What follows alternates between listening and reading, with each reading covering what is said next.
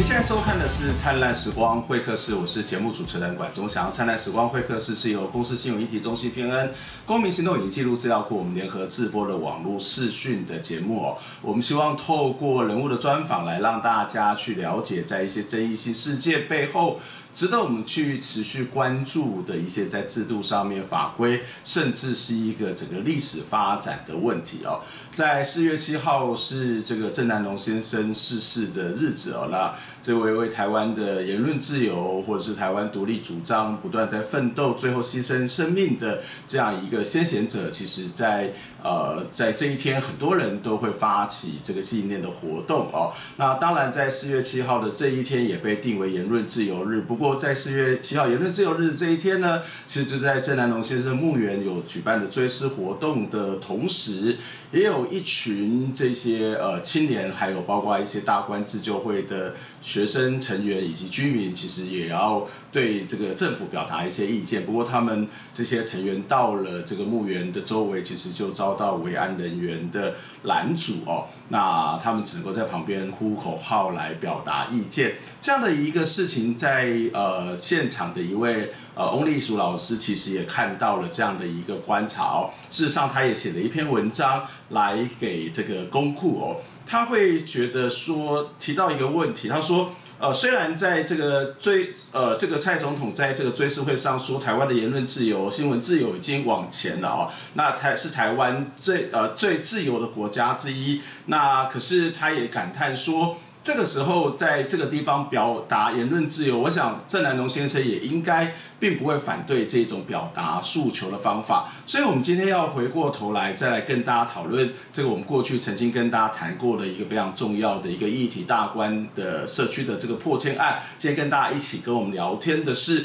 啊，大观自救会的成员唐左新，来跟我们一起来谈论这个话题。左新你好，哎，老师你好。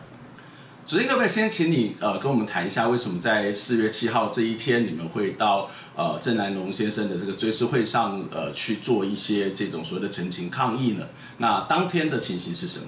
呃，其实我们那天会去，其实主要是两个，一个是说因为破迁很紧急，然后我们希望蔡英文总统可以正视我们大关社区的居民的处境以及我们的诉求。那第二个是我们认为，其实总统蔡英文。他出席这一场郑南榕先生殉道二十九周年的追思会，其实是很大的一个讽刺，因为他实际上执政以来，他对于抗争者，不管是说我们土地议题，或者说劳工团体，他其实是不计手段的打压，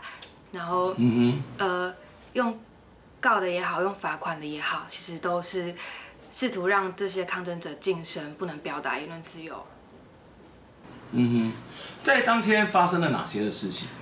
呃，然后我们当天是有两台车过去，那其中有一辆车就是呃，可能包含呃包含我还有居民跟我们所有的布条跟道具，因为我们原本安排是说，因为我们也知道那是一场追思会，其实我们怕，嗯、呃，我们想说顾及家属跟亲友的心情。然后可能就是在场外，哦，在草皮外面，我们拉个布条，然后陈列板子。那板子上面就是写说，哦，蔡政府执政以来，他使用了哪几条法律？那我们身上各背了多少条？比如说集会游行法、社违法，然后公呃公共危险、妨害公务这么多，然后我们就列出来，坐在场外，以静坐的方式等待蔡总统经过。然后没想到当天我们车子才在金宝山的山脚下，就是距离会场四公里之外。然后我们一要开上去就被拦车，然后金山分局就表示说我们不能上去，因为我们没有邀请函。然后我们当场就是说，那其他的不能上去金宝山，是不能够进入到那个追思会的现场。我们连金宝山都上不去。嗯哼，所以在山脚下就被拦下。对，他就是我们一开车窗，他就说你们是大官吗？不能上去。嗯哼。对，就被拦车，然后我们就说，到底现在是什么状况？你们依什么法条限制我们自由？讲不出来，警方讲不出来，但就是把我们困在现场。然后当我们要下车的时候，他们就是把我们推到路边，然后举那个违反集会游行法，要求我们解散。嗯然后，但但我们在现场一直说，你们现场到底是依依什么法条这样子做？他们最后挤出来的法就是，嗯、呃，即时强制。嗯哼。警职法二十七条即时强制。所以这个，嗯哼，所以这样子在当场其实就已经啊、呃，应该讲说刚刚在山脚下就被拦住了，所以你们也没有办法再跨越雷池一步接近到会场嘛？完全无法。对，嗯，后来就是我们又被拖拖到一旁的草丛，然后到了最后整个活动都结束了，我们要离开现场，因为呃，因为我脚受伤了，也有居民受伤了，然后我们说希望可以去换药包扎。现场警方不给走。嗯嗯嗯嗯嗯嗯。不过是不是在会场里面也有人举起了这个所谓的大观自救会相关的这些口口号、这些标语呢？对，因为另外一车就是刚好没有被警方呃跟车，然后他们顺利可以去到会场。然后、嗯、呃，他一他们一知道说我们山脚下是这种情况，然后显然也没有办法采取原本比较温和的方式来表达，所以最后他们就是。以在现场说喊口号的方式来向蔡总统诉求。嗯哼，嗯哼，呃，所以在这个这样的一个抗争，当然对很多人来讲是一个冲击哦。特别是我想你们选择在这个言论自由日来去表达这个言论，但是事实上在某种的，特别是你刚刚谈到，我觉得还蛮重要的一个问题，就是这蛮严重的一个问题，就是在山脚下就已经被拦住，其实甚至连到会场的机会也都没有。那在会场的这些成员，其实也都是一个安静的这种表达，这不是一种很大的讽刺吗？是啊，就呃，我们其实没有想到说那天会是这么夸张的局面，因为其实我们真的原本是说就是陈列板子，让来来就是来参加这场追思会，可能也是珍珍惜或支持言论自由价值的民众团体，知道说现在台湾社会还在发生这种事情，因为其实我们不相信说这么多民众看到这样的事情的话，竟然会无动于衷，或是说冷嘲热讽，我们不相信。所以我们希望可以到会场外面来做这样子的表达，嗯、可是竟然在山脚下就被莫名其妙的拦车。嗯，后来呃呃，蔡英文总统或者是包括退辅会有什么样的针对这些事情有一些比较具体的回应吗？或者是你们这样的一个诉求有达到当时你们所设想的这个目的吗？呃，当时蔡英文总统在现场是回应说，呃，大关社区的拆迁问题的朋友们，呃，大关社区的朋友们已经抗争很久了，那相信各机关在处理的时候都会倾听他们的诉求，然后相信大关社区的拆迁问题会有一个适当的处理。嗯哼。嗯，所以其实还只是在一个比较口号式，或者是当然在现场的一种回应。那实际上实质是怎么样？也许我们还必须要更呃后续的观察。不过你们的诉求是不是能够被接纳？其实这个是一个非常清楚的，就是我们可以看到也有这些住户是被拆迁掉了。当然，呃，这个所谓的相关的单位也做了一些安置的行动。不过，我想先回到一个更根本的这个问题上面来讨论，就是。大观自救会的这个大观社区的这个发展历史是非常长的一段时间，可不可以请你告诉我们这个事件到底发生的缘由是什么呢？为什么从这个过去的一个可以好好看起来是可以好好居住的一些呃居住的环境或者居民，但是他最后必须要被迫迁呢？哦，就是其实我们认为说，这个过程破迁的起点，其实就是制造违建户的一个过程，违建户的一个过程。因为呃，大观社区的前身其实是一九五零年代那时候妇联会所新建的妇联一村的附属的市场。哦，公开招商合资新建，嗯，然后就有非常多的农民，主要是融券，融券来这边做生意哈，卖青菜，卖小鸡小鸭。然后到了后来一九六三年的时候，有一场格勒利台风，然后就淹大水。那当时这一些人是不被算在眷户里面的，所以没有被安排安置。那当时去询问主管机关，那他们得到的回应是说，哦，你们要么搬走，要么自行留下来。等于是说政府也不管你，对，可那时候土地并不值钱啊。那你们这群人要在这边，我我也政府也不需要提供另外的正式的住宅去安置。那十几年十几年下来，然后一九六零七年代又有更大一批城乡移民，就是北上谋生，那没有办法在台北买到房子，那只好落脚在相对地价相对低廉的福州这一块地。嗯，对，然后到了二零零八年的时候，那退辅会那边就直接提起了民事诉讼，就说你们是侵占国有地，那民事诉讼一败诉，那就有一笔呃所谓不当得利的罚款，那金额从二三十万到数百万不等。那除了要负担这样一笔罚款之外，居民还要呃自行拆屋还地。那么如果你自不自己拆，那政府就会拆。那政府拆，居民还要再付一笔呃怪手的费用，强制执行费。嗯嗯然后呃呃，我们认为说为什么会为什么会突然提起民事诉讼，直接用告的？其实我们认为是说，呃，二零零二年的时候，新北市那时候是苏贞昌当台北县长，呃，他呃提出了一个都市计划，那是将大观社区化作社服设施用地。那据我们了解，是后续可能要做公园绿地。那这块社福设施用地，他为了要这块地，那就是以中央清理国有土地的手段，然后直接用民事诉讼提告，因为这个是最快最方便的手段，让上面的居民被清走。嗯哼，嗯。所以对于官方来说，这样的这区的居民其实并不是一个合法拥有这些呃居住权利，所以他们用这样的一种所谓的诉讼的方法有什么不可以吗？就我们会认为这样子，我们称之为非正式住居的社区，这样子呃形呃形成的原因，其实是根植于特定的历史脉络。那其实，在台湾也是相当普遍的一个产物，也就是呃发展主义国家那。它在快速都市化的时候，并没有提供政府并没有提供它应该照顾安置的义务，所以很大量的，比如说政治移民，我们说的荣民荣眷，或是说城乡移民，或者说经济条件不佳的弱势群体，他们其实是必须仰赖这样子非正式住居去承接他们住宅的需求。那对他那这样的非正式住居，其实也是消解了潜藏的社会危机。嗯哼，嗯哼。但你刚刚有提到，在二零零八年的时候，这个呃，曾经政府提起的这个民事诉讼，那当然这个居民就被要求要赔偿。不过二零零八年到现在也都有将近十年的时间，这段时间居民仍然居住在当地，并没有被政府要求迁移嘛？很，其实自从被告之后，因为其实我们社区很多住户，嗯、阿公阿妈有一些不识字啊，不会讲。北国语不会讲国语，那也第一次上法庭，有一些根本就没有钱去请律师，那往往是败诉嘛，没有法律资源，往往败诉。那败诉之后，因为面临不当得利的扣款，那不当得利政府就是强扣嘛，可能扣你强制的强制扣你薪水三分之一，或法拍你不动产，或冻结你账户。那很多农民就一生的积蓄就是终身俸啊，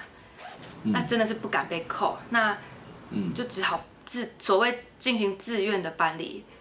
可是自愿搬离的被的这样子的说法，其实隐藏是说政府用这些手段就制造经济压力，然后迫使你离开。那政府也不会问说，那这些农民之后去了哪里，是不是住到更边缘的角落？这些是政府从来不会问的。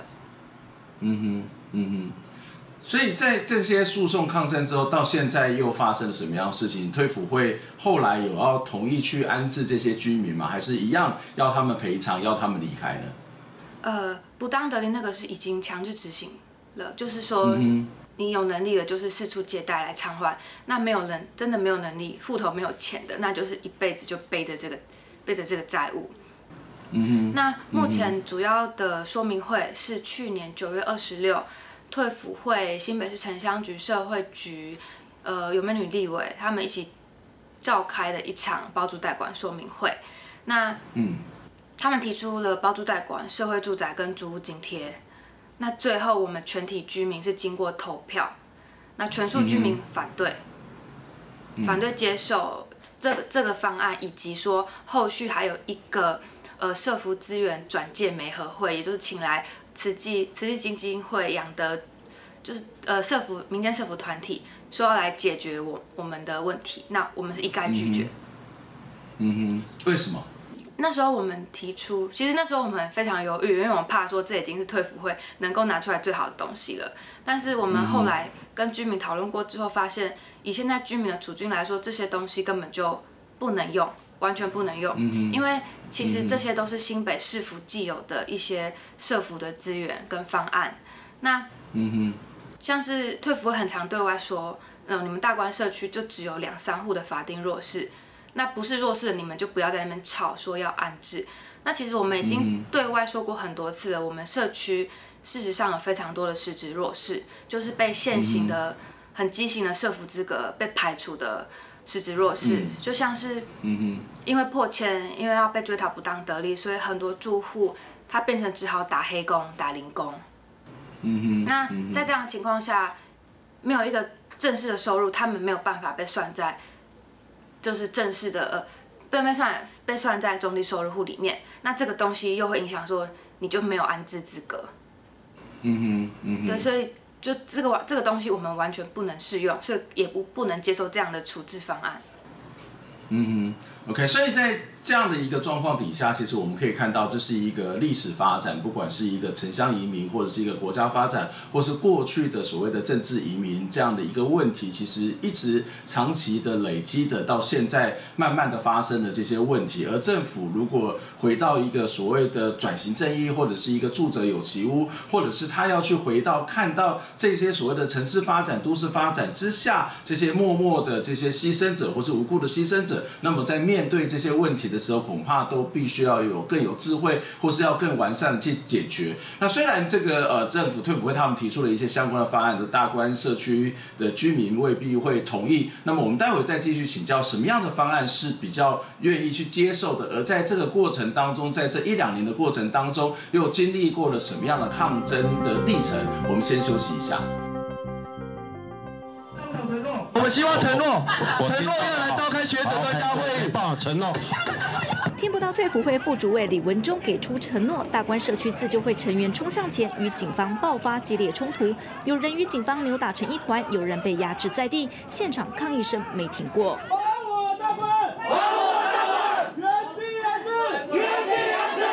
为了争取居住的权益，大观社区自救会成员不管男女老少，个个头绑黄布条到板桥荣家参加协调会。李文忠不断重申多项安置方案，从租屋补贴、包租代管到社会住宅，都会拜托新北市放宽条件，甚至比照荣民办理。年龄上面我可以放宽，还有入住我可以比照荣民，而且我们最近在研拟哈，看弱势的荣民哈，生活较歹种，阮伊内底大阮的钱更加减。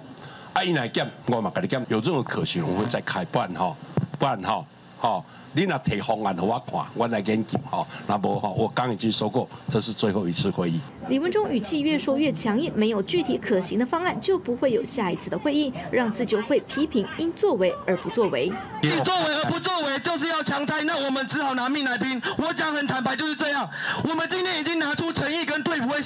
自救会认为已经拿出诚意协商，但会议上双方没有共识，最后上演全武行收场，也让这一场大观社区破迁争议持续延烧。记者郭彩燕、林志坚，新北市报道。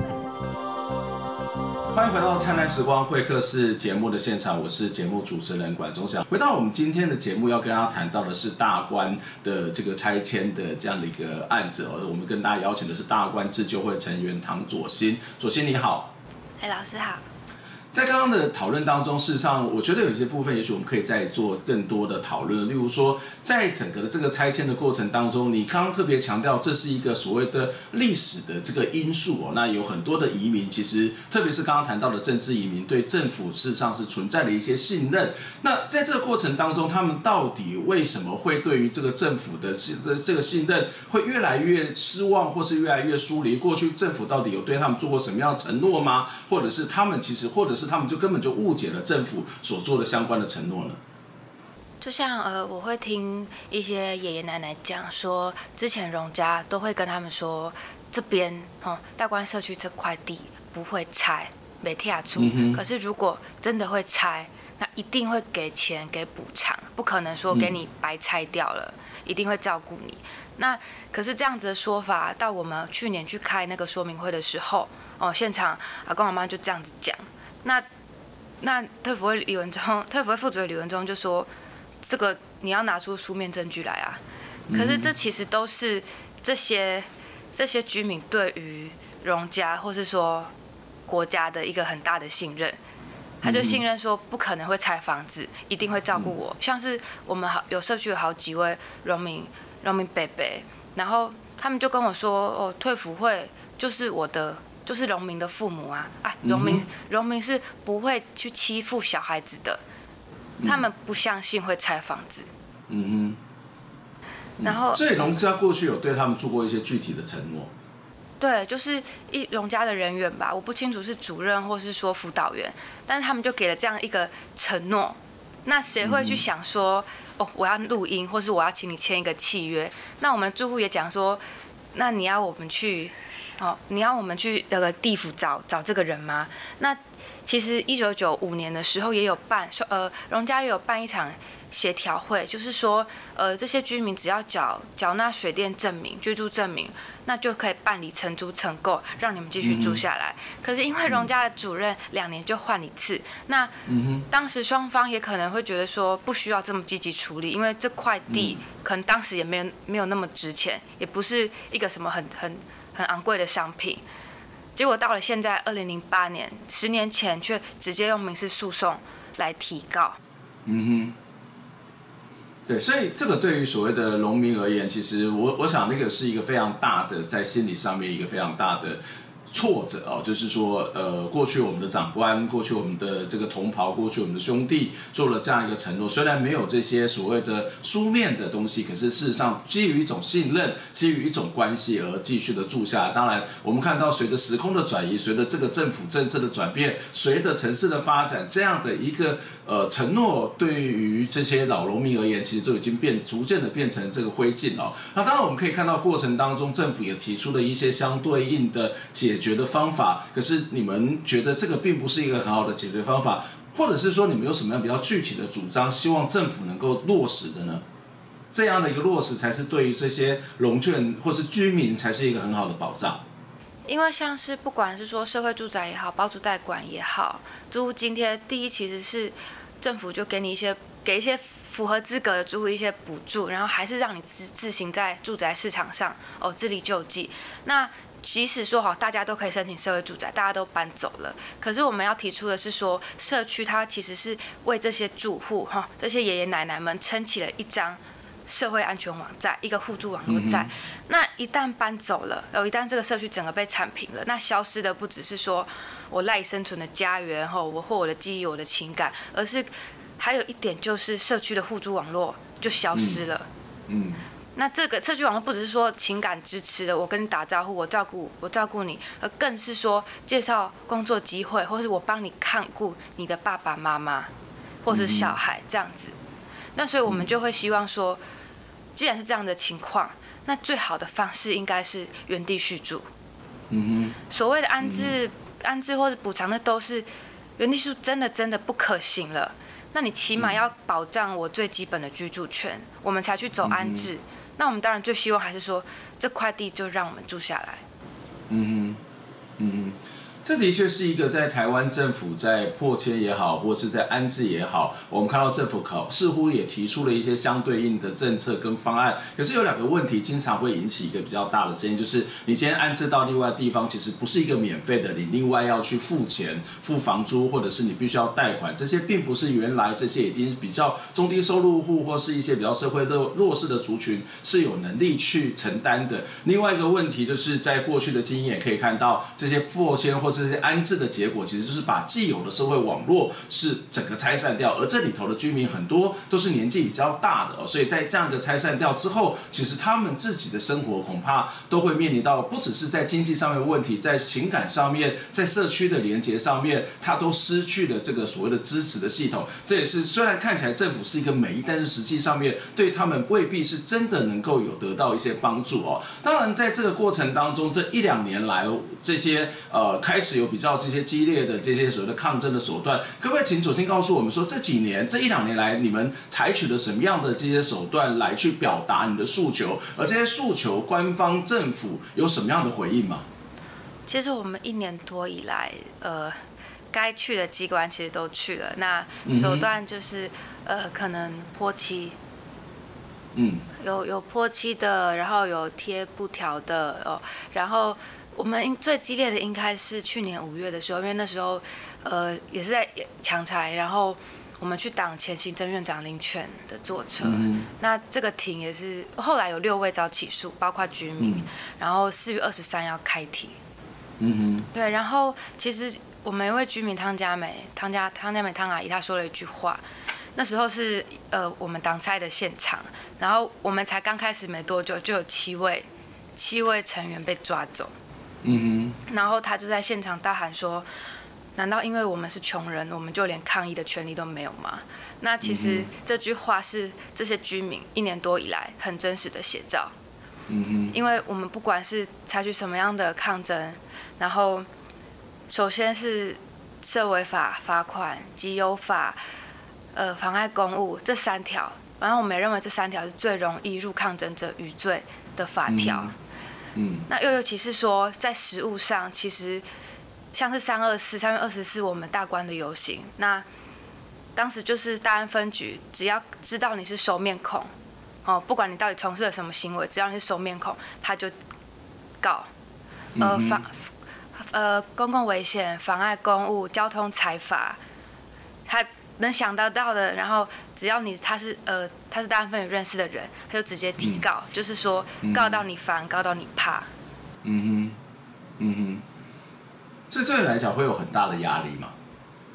我是那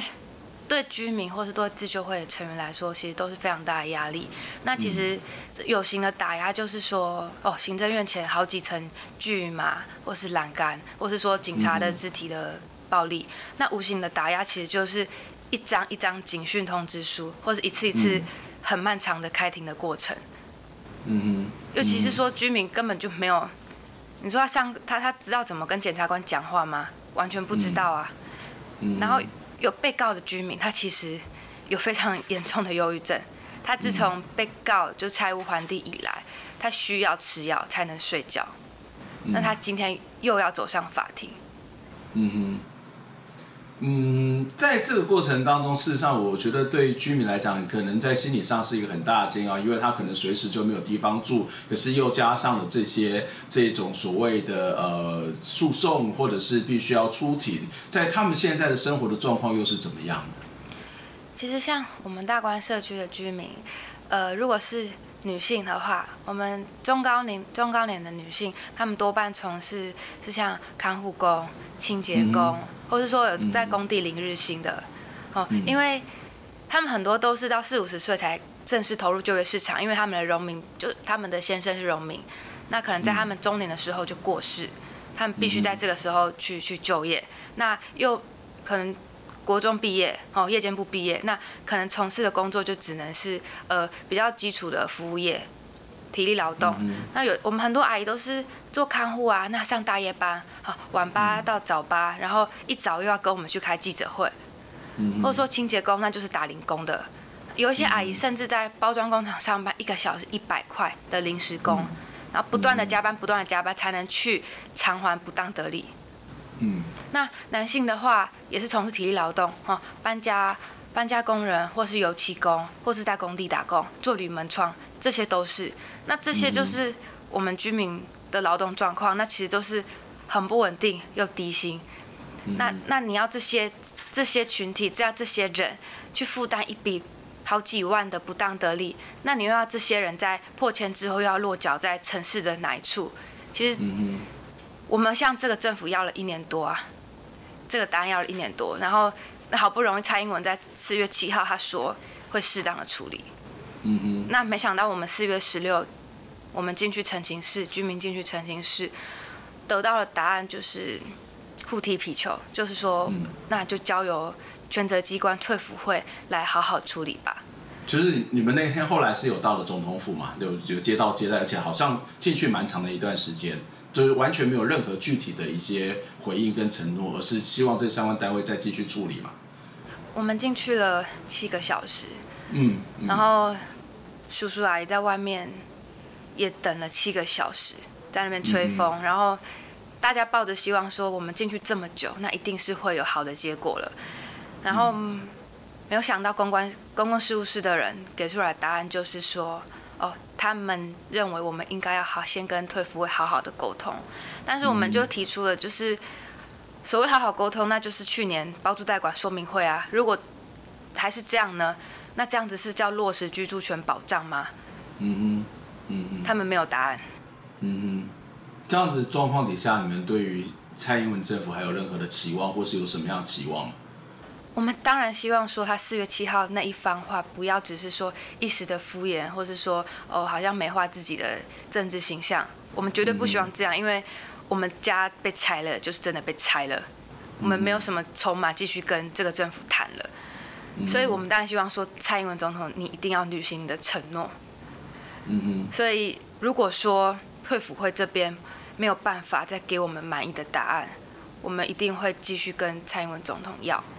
嗯嗯嗯。我想这是一个非常值得我们再进一步去关注的一个议题哦，特别是我们在节目当中常常常常会谈到一些随着都市发展而被牺牲的这些弱势，但是这些弱势的朋友，事实上在过去也是整个国家发展、城市发展非常重要的力量，不管是呃所谓拉瓦克部落，或是像其他的这些所谓的拆迁的问题，或者在大观社区也都是面临到同样的问题。我们也期待我们政府也能够好好的在所谓的依法行政的同时，也应该去从一个历史的角度。历史的脉络去看到这些个别的差异。今天是非常谢谢呃唐左新来接受我们访问，希望下次有机会能够再跟你请教相关的问题。我们下礼拜再会，拜拜。牵在手中的去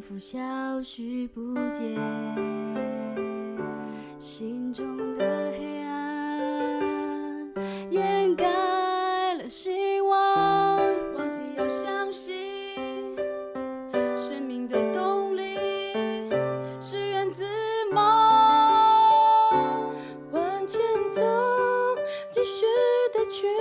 sun.